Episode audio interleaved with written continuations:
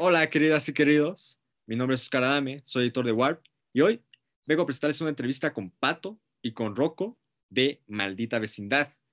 No hay mucho con lo cual introducir a Maldita Vecindad, ¿no? Es uno de no solamente de los proyectos de rock más influyentes e importantes en la historia de este país, sino uno de los proyectos musicales que más han influido dentro de las industrias creativas mexicanas y latinoamericanas. De hecho, con ellos hablamos en un pequeño segmento de esta entrevista sobre cómo es que llegaron a los libros gratuitos de, la educación pública de, este país, este, en los cuales pues viene transcrita la letra de Pachuco para ejemplificar cómo es que se vivía la juventud en otras épocas, ¿no? Entonces hablamos un poco con ellos sobre pues el impacto que tiene este, el, el tener tal relevancia dentro de la cultura mexicana como para aparecer dentro de los libros de texto de educación primaria. Este, hablamos también con ellos este, sobre pues, lo que están promocionando, que es su primer álbum vía streaming, su primer álbum digital, mismo que se le celebrará el 18 de junio y que también servirá para rendir un homenaje a su miembro Sax, quien lamentablemente falleció hace unos meses por complicaciones derivadas del COVID-19. Hablamos un poco sobre cómo este personaje influyó las vidas de estos músicos, cómo es que su talento instrumental eh, terminó por dar forma a lo que terminó siendo Maldita Vecindad. Y, pero también hablamos sobre, sobre otras cuestiones este, un poco más eh, románticas y, y, vívidas ¿no? en este momento, como lo puede ser la cultura del Pachuco, cómo es que se enamoraron de esta cultura, y también sobre todas esas vivencias, todos esos olores, todos esos sabores, todos esos sonidos que puedes disfrutar al pasear en la Ciudad de México y que ellos eh, transformaron pues prácticamente en poesía, ¿no?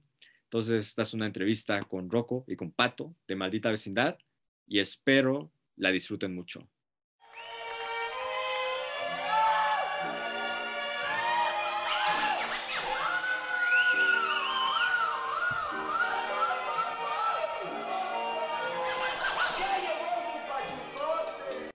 Listo.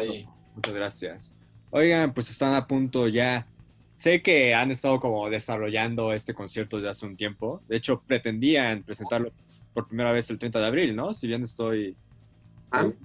Pero pues obviamente se tuvo que retrasar, este, por obvias razones. a mí me gustaría saber cómo, pues qué se siente, ¿no? Finalmente ya realizar este proyecto eh, que además pues ha de ser algo como muy distinto a lo que ustedes están acostumbrados a hacer, ¿no? Ustedes son una banda que siempre ha salido muy salvaje en vivo, que obviamente no se desarrolló en la época del internet.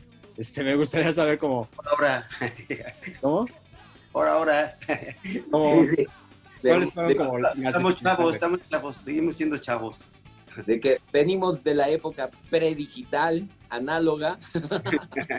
Exacto. No, pues de entrada, qué chido estar compartiendo aquí palabra y corazón con, contigo, ¿no? Con todo el medio.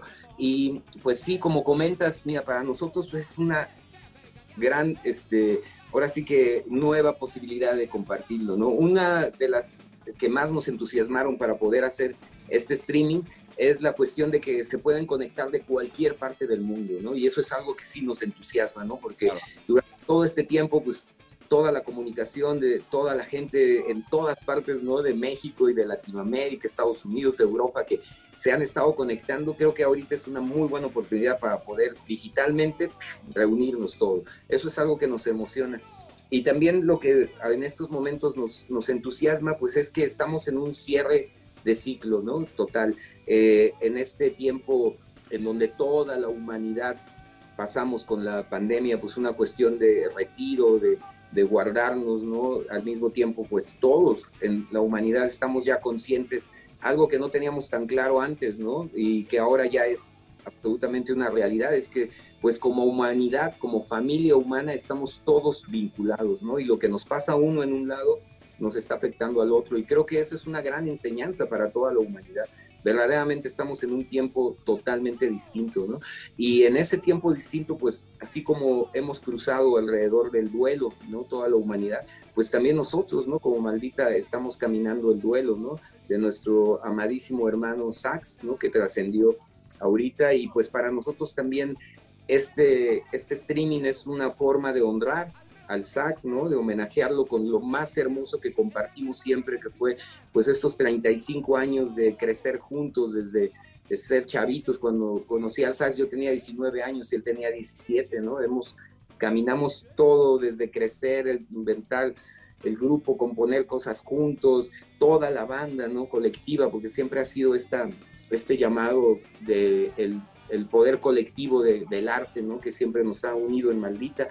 Y pues en ese sentido, verdaderamente para nosotros pues es un gran cambio, ¿no? Es un cierre de un ciclo de 35 años de todo lo que caminamos como maldita. La presencia del sax y el aporte del sax pues, es insustituible definitivamente, ¿no? El sax siempre estará vivo en nuestros corazones y su trabajo siempre estará ahí presente y, y realmente no es todo es distinto, ¿no? Ya todo cambió. Entonces, pues para nosotros es un cierre de ciclo y un renacimiento, un renacimiento en este nuevo tiempo y eso es lo que estamos compartiendo ahora en este, en este streaming, ¿no? Este, este honrar a todo el trabajo que hicimos durante 35 años, honrar a nuestro hermano el Sax y al mismo tiempo pues renacer, ¿no? Ser como está renaciendo toda esta humanidad, ¿no?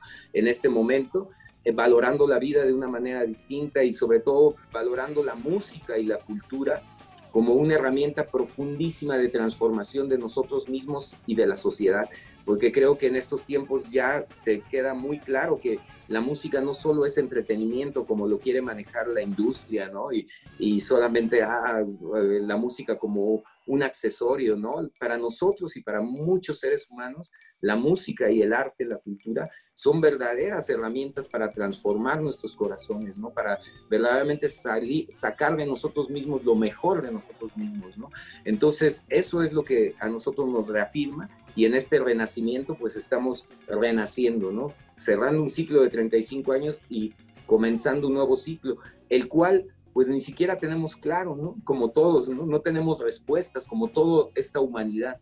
Lo que sabemos es que el mundo anterior esa gran enfermedad que es el capitalismo neoliberal que destruye todo, la naturaleza y todo por la máxima ganancia, pues eso ya no puede seguir existiendo, ¿no? Y estamos en un momento en donde o transformamos toda nuestra vida o quién sabe, ¿no? Entonces, esa es la gran pregunta que, que nosotros estamos en este momento de reinventándonos. Estamos cruzando, igual que toda la humanidad, por un duelo, por un duelo profundo que nos ha hecho redimensionar todo lo que, lo que hemos venido trabajando. Entonces, pues eso es lo que vamos a compartir con la gente, ¿no? Un concierto único y especial en donde nosotros mismos estamos reinventándonos y renaciendo, ¿no? Haciendo un, un recorrido y un homenaje a estos 35 años y ahora sí que renaciendo los primeros pasos en este nuevo mundo, en esta nueva maldita vecindad y en esta nueva forma, ¿no? Inclusive en el streaming de estarnos comunicando, ¿no? Estamos regresando como a la adolescencia, ¿no? Redescubriéndonos otra vez. La verdad, hermano, totalmente, totalmente.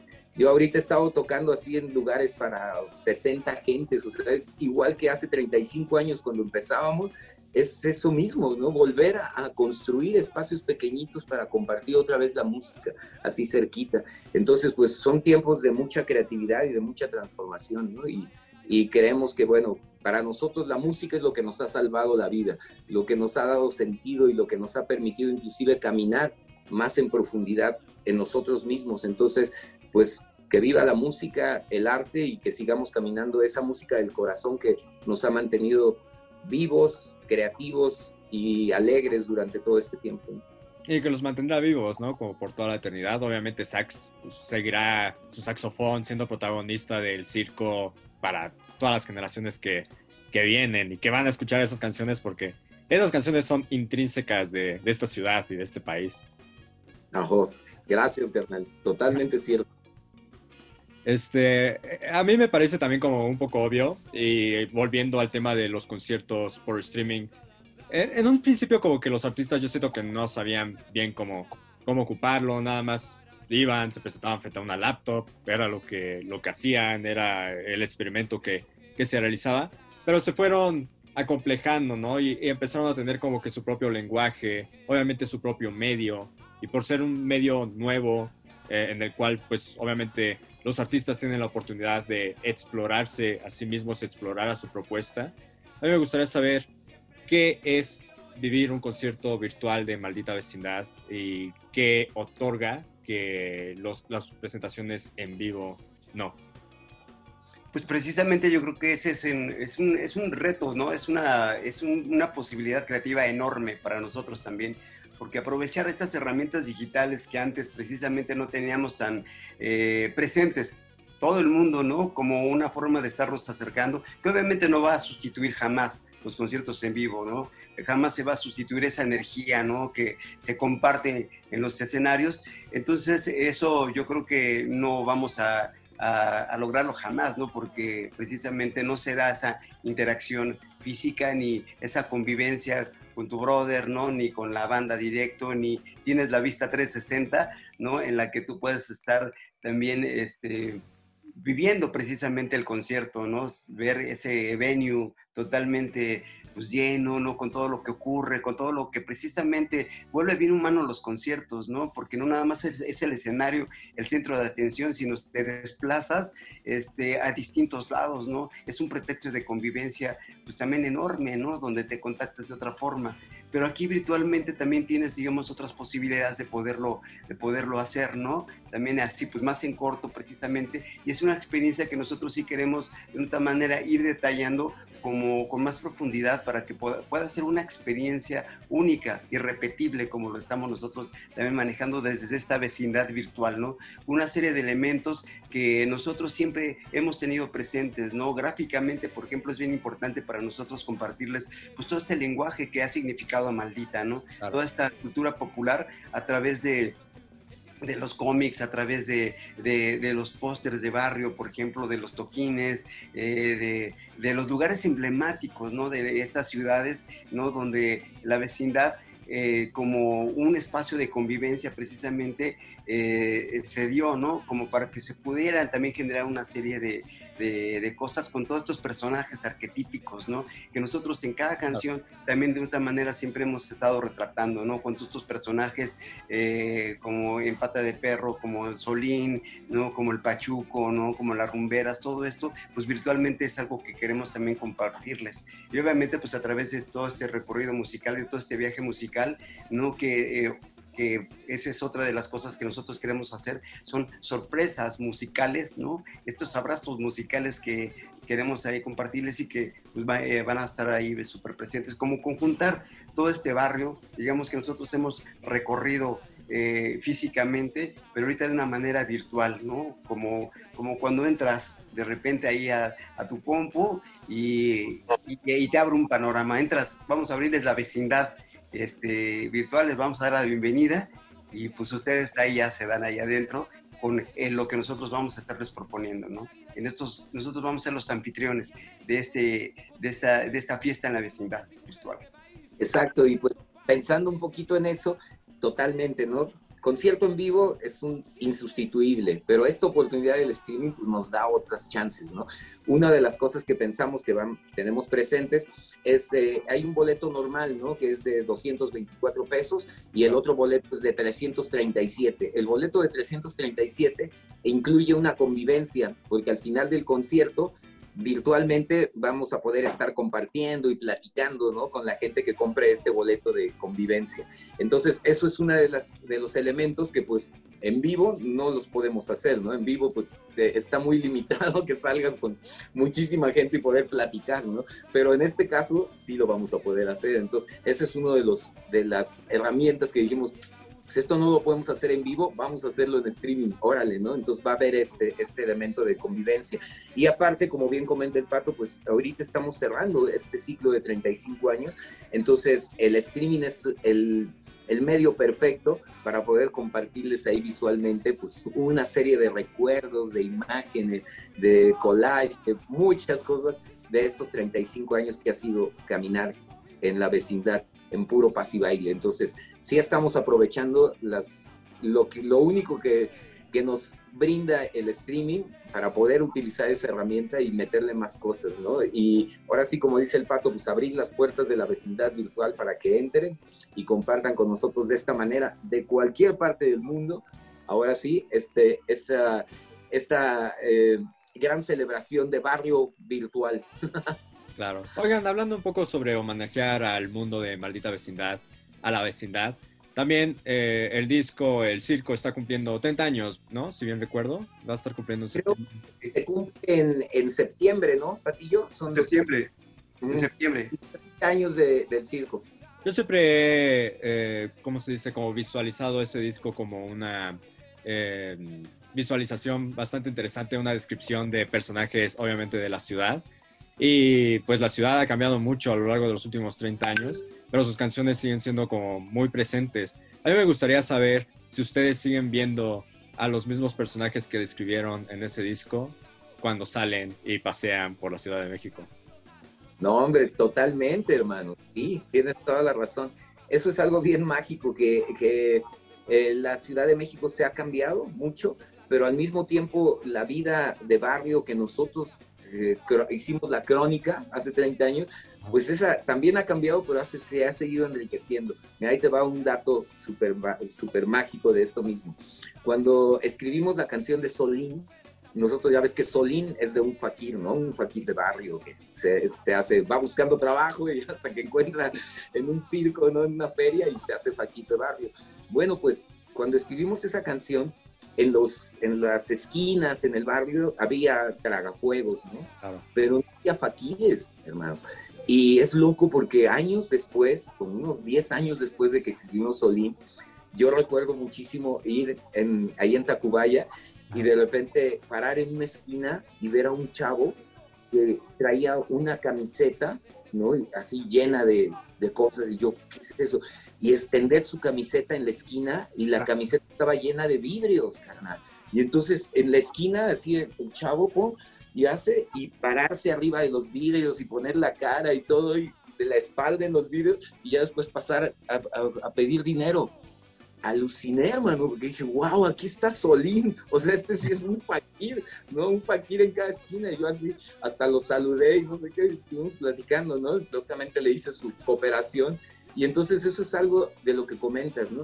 Cuando escribimos Solín, como que imaginamos esa situación, ¿no? De, de, alguien que se convierte en fakir y toda la onda, ya viendo la onda de los tragafuegos y los tragaespadas y todo lo que había en las esquinas, pero no había así como un fakir, fakir, ¿no? Entonces ya ver a un fakir que se para arriba de vidrios en una esquina, pues es loquísimo. Y es como, como comentas, nosotros cronicamos imaginativamente lo que vemos y de repente años después ya está eso ahí vivo, ¿no? Ya está ahora sí que Solín en una esquina diciendo, ahora sí soy fakir, ¿no? Entonces, como bien comentas, muchas de nuestras canciones siguen sucediendo y algunas otras hasta comenzó a suceder, ¿no? Entonces, eso es algo bien mágico que tiene la música, ¿no? Cómo puede inclusive empezar a ver realidades que en este momento no están, pero que en un tiempo cercano se manifiestan, ¿no? Entonces, pues por ahí va algo de la magia de, de esos cambios y transformaciones que suceden en la música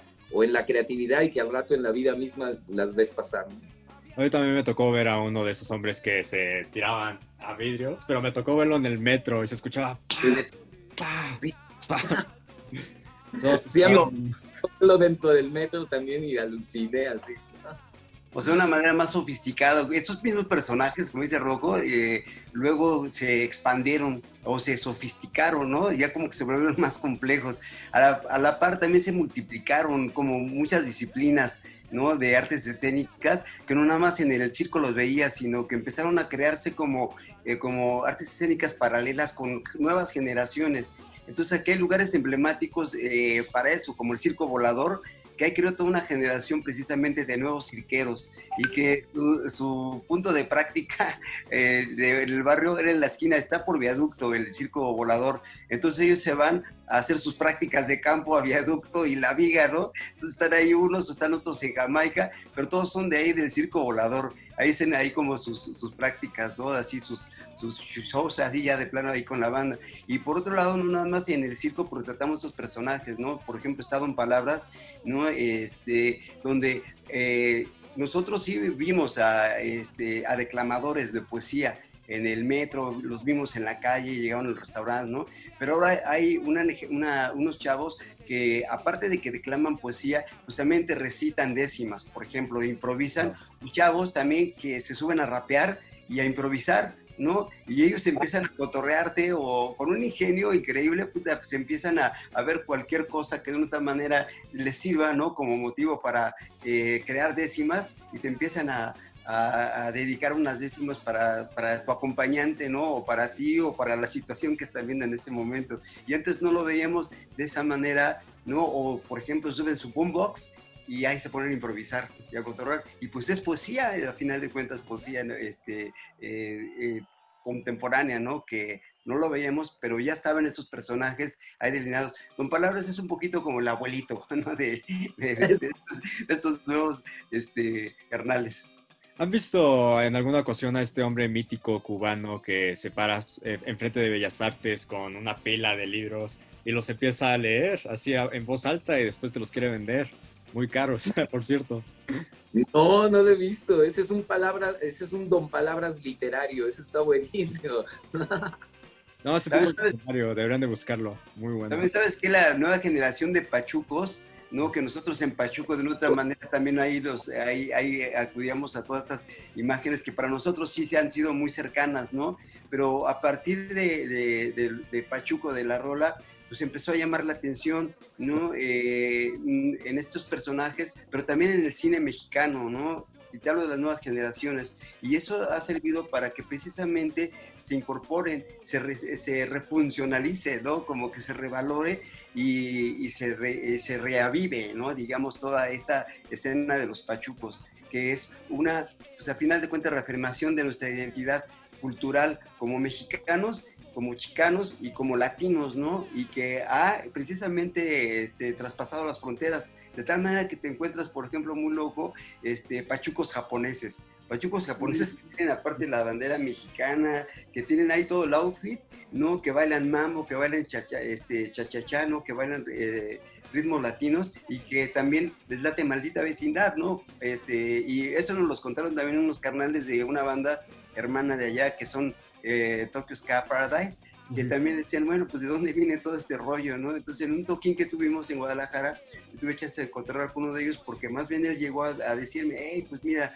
nosotros en, Japón tenemos esto y no sabíamos que era Pachucos, dice, y luego la relación era como que esta canción, que no sabemos de dónde era, pero pensamos que era de una banda de, de Los Ángeles, ¿no? Y no, pues eran de México, y luego vimos que era Maldita Vecindad Me en el disco, que aparte de la portada la había hecho cartoon, ¿no? De, porque es una compilación, y se dijo, ah, pues eso nos conectó, y pues queríamos verlos a ustedes. Entonces, cuando tocamos en Guadalajara juntos, pues sí estaban ahí viéndonos, ¿no? Así impactados, porque pues éramos unos pachucos de verdad, ¿no? Para, estos carnales. Bueno, como, dices, Patillo, ahorita, o sea, el, movimiento pachuco revivió, hermano, o sea, ahorita está lleno, cada vez que tocamos, lleno en el público así, antes no, no veíamos eso cuando sacamos la de Pachuco, ¿no? Y ahora, pues, vez y así en el público ya 10 o 15 Pachucos, ¿no? Bien, todos de punta en traje, llegan a saludar. De hecho, ya hasta tenemos varios de nuestros grandes hermanos y carnales que son de, que han hecho sus cruz, ¿no? Sus clicas de pachucos, ¿no? Entonces están ahí los pachucos Mictlán, están los pachucos de, de están los del Salón Los Ángeles, o sea, ya hay bonche de pachucos por todos lados. Y eso es algo también bien chido, que pues cuando sacamos la canción estábamos hablando como de los pachucos de antes, ¿no? Y ahorita pues ya el movimiento está otra vez súper activo y súper vivo, ¿no? Sí, la, canción de Pachuco, por ejemplo, también es algo que nunca nos imaginamos precisamente cuando lo hicimos, y son los caminos que, que, que llevan, ¿no? Que andan solitos las rolas, los, los llevó al, al, libro de texto, ¿no? El texto de primaria, el libro de texto gratuito que habla acerca de las generaciones y toca el tema precisamente de esas diferencias generacionales y preguntan cómo se vestía tu papá, cómo se vestía tu abuelito, cómo se vistes tú. Y luego dice, ¿qué opinas de esta canción? Y es Pachuco, ¿no? Y ya viene la letra completa de Maldita en el libro de texto gratuito. Entonces ahí aparecemos también como lectura obligatoria ya para, la, para, el aprendizaje ahí con los morros. Entonces, pues ahí está ya, eh, el el dado con los pachucos. Ya somos vieja escuela, Pato. Estamos en el libro de historia, imagínate. Oigan, ya nada más para cerrar la entrevista, este, me gustaría saber, este, pues obviamente ustedes eh, se dedica, han dedicado muchos años de su vida, mucho de su trabajo creativo a no solo a celebrar esta cultura, ¿no? Este, y son parte de ella, parte protagonista de ella. Pero me gustaría saber, desde su perspectiva eh, poética, qué fue lo que hizo que se enamoraran de ella, qué es lo que dijo, qué es lo que les hizo hacer como, decir como, ah, esto es increíble, yo quiero formar parte de esto, yo quiero celebrarlo, quiero gritarlo, ¿no? Como lo hacen en sus canciones, lo hermosa que es esta cultura y lo hermosos que son estos colores. Excelente. Pues mira, exactamente eh, el punto que comentas es la, la, cultura popular de barrio mexicano. Eso fue lo que nos enamoró. ¿Por qué? Porque eso, eso somos. Y cuando empezamos a hacer música, pues la mayoría de los grupos cantaban en inglés y todos estaban copiando los géneros de fuera, ¿no? Hacían punk o rhythm and blues o heavy metal, ¿no? nosotros no queríamos copiar lo que estaba afuera, queríamos hablar desde nuestro punto. Y en esa cultura de barrio, pues confluyen muchísimas cosas que hemos ido cronicando y ahora sí que tomando como bandera de nosotros, ¿no? De nuestra propia visión. Y dentro de eso, como dice el cómic, las vecindades, los músicos callejeros, los pachucos, ¿no? Los salones de baile. Y bueno, el pachuquismo, pues a mí personalmente, o sea, ver a mi papá era pachuco, ¿no? Entonces, pues ya tener esa cercanía de lo que él me platicaba y las bandas, ¿no? Lógicamente las películas de Tintán, wow, el rey del barrio, el revoltoso, era como ver así exactamente tus propios amigos, ¿no? Y todas sus aventuras. Entonces era un referente muy cercano. Y si tú ves, que fue lo que me pasó, una noche ver el video de Madness, de un paso adelante, donde salen así con sus pantalones ah. bombachos y salen caminando así, y yo dije, manches, esto es Tintán, es igualito.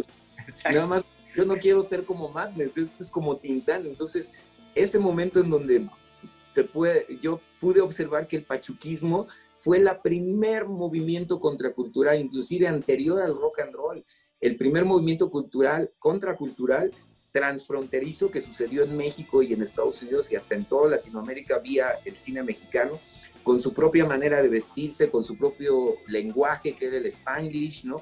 Una cultura completa. El origen del graffiti también está en, el pachuquismo, ¿no? Con Chasco Jorges en, en los 60 ya estaba haciendo él murales en Los Ángeles, antes del graffiti en Nueva York, ¿no? En, los trenes. Entonces, wow, ver que todo ese movimiento cultural, inclusive el rock and roll, es el resultado del pachuquismo, ¿no? El pachuquismo fue el primer momento en donde la música negra de Estados Unidos, la música latina y la música del white trash, ¿no? De los blancos pobres se juntan y hacen su cultura. Y eso posteriormente dio origen al rock and roll. Entonces, descubrir que el pachuquismo es el origen de todas las visiones culturales que a mí me, me, deslumbraban, inclusive el rock and roll, pues no, hombre, pues ahí es cuando dices, esto es lo nuestro, ¿no? Y esto es una manera de barrio totalmente propia, de rebeldía y que no, no se ajusta al estereotipo del rockero de chamarra, ¿no? Sino es lo propio. Entonces, a partir de ese momento, pues sí, el pachuquismo es, es como ir a la mera fuente del dandy de barrio. ¿no? Bailador, ¿no? En el que la alegría es la herramienta más poderosa para transformar su, realidad, ¿no? Entonces, pues fue ahí en ese momento en donde dijimos, esto es lo nuestro. Qué increíble. Pura, rebeldía elegante. Exacto. acabas de explotar un poco la cabeza. La verdad, yo nunca he estudiado como académicamente todo lo que significa el pachuquismo, pero ahora tengo que hacerlo, sin lugar a dudas. Yo soy siempre como muy interesado en estudiar como géneros musicales, movimientos artísticos contraculturales. Y esto que me dices es increíble, porque aparte reafirma también la importancia cultural de Latinoamérica en el mundo. Exacto. No, pues te recomiendo un, un, documental de la BBC de Londres que se llama Latin Music in USA, ¿no? Entonces toda la influencia de la música latina en el blues, en el rock, en el country, en, eh, en, toda la música norteamericana. Y ahí es donde hablan de cómo el, el, pachuquismo fue el primer momento de fusión cultural, ¿no? Y, y de ahí ya surge el rock and roll, ¿no? Pero ahí te recomiendo ese documental para que lo veas. Lo veré. Sabes, yo he estado yendo los últimos años a un festival de rockabilly en Las Vegas que se llama Viva Las Vegas, ¿no? Y, este, y son tres días donde hay car show, hay este, pues también eh, todo, todo unas actividades a nivel gráfico, ¿no? Y los días de indoors, que son de toquines y aparte pues de merchandising, ¿no?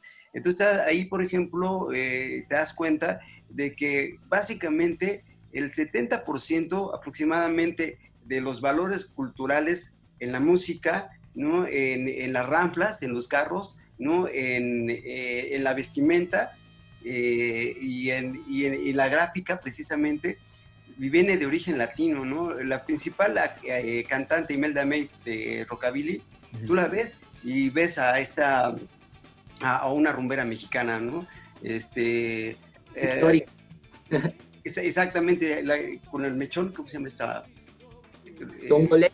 Con Tongolele, haz de cuenta que ves a Tongolele y es una cantante inglesa que precisamente ella dice, no, pues la imagen, pues para mí viene inspirada en, en ella, ¿no? Y es Tongolele. ¿no? Entonces, en un género que tú pensarías que total, es totalmente anglo, porque luego lo refieres a Elvis Presley, por ejemplo, o, a, o a toda esta generación también de cantantes, ¿no? De, origen anglo, pues no, también estaba Richie Valens, por ejemplo, ¿no? Estaba, este, sí, Freddie Fender, estaban toda una serie precisamente de, de músicos latinos que tenían otra contemplación, digamos, de la música, pero que crecían con sus raíces también mexicanas, que actualmente, por ejemplo, Los Lobos es un grupo que muestra ahí totalmente en, ya en 360, como todas estas raíces, ¿no? Que de repente Los Lobos se oyen bien rockabilis, pero también se oyen luego así como bien rhythm and blues, pero también se oyen bien, bien súper sabrosones, ¿no? Con, bombas. Sí, exacto. Bien porteños o, bien de, son veracruzanos pues de hecho el mismo que dice Richie Valens, Ricardo Valenzuela, ¿no? El primer éxito de Richie Valens, La Bamba, carnal, ¿no? O sea, un son veracruzano, hecho rock and roll. Eso viene en el documental, totalmente cierto lo que dice el Paquillo. La de Sud Sud también es otra película acá que te recomiendo, Sud Sud, que es una obra eh, teatralizada, pues ya llevada al cine, ¿no? Y luego, si quieres, ya así como la mejor academia, pues date un rol a una noche de pachucos y rumberas ahí en el Salón Los Ángeles. Claro. Y pues, ahí hay cotorreas con toda la pandilla de los neopachucos y, y pachucos de la old school. Perfecto. Bueno, fue un gran gusto hablar con ustedes, gran entrevista, se los agradezco mucho. Y ojalá nos veamos ya, obviamente pronto, ojalá en persona, para hablar más de pachuquismo, a ver ahora qué aprendí al ver esos documentales. Muy bien, carnal, pues muchas gracias por todo. Ya saben, cáiganle al streaming 18 de junio, maldita verdad, único y especial concierto con un resto de sorpresas, cerrando ciclos y abriendo nuevos ciclos felices con el corazón alegre y puro pastaile. Allá nos vemos. Hasta luego. Cuídense mucho. Chido, carnal.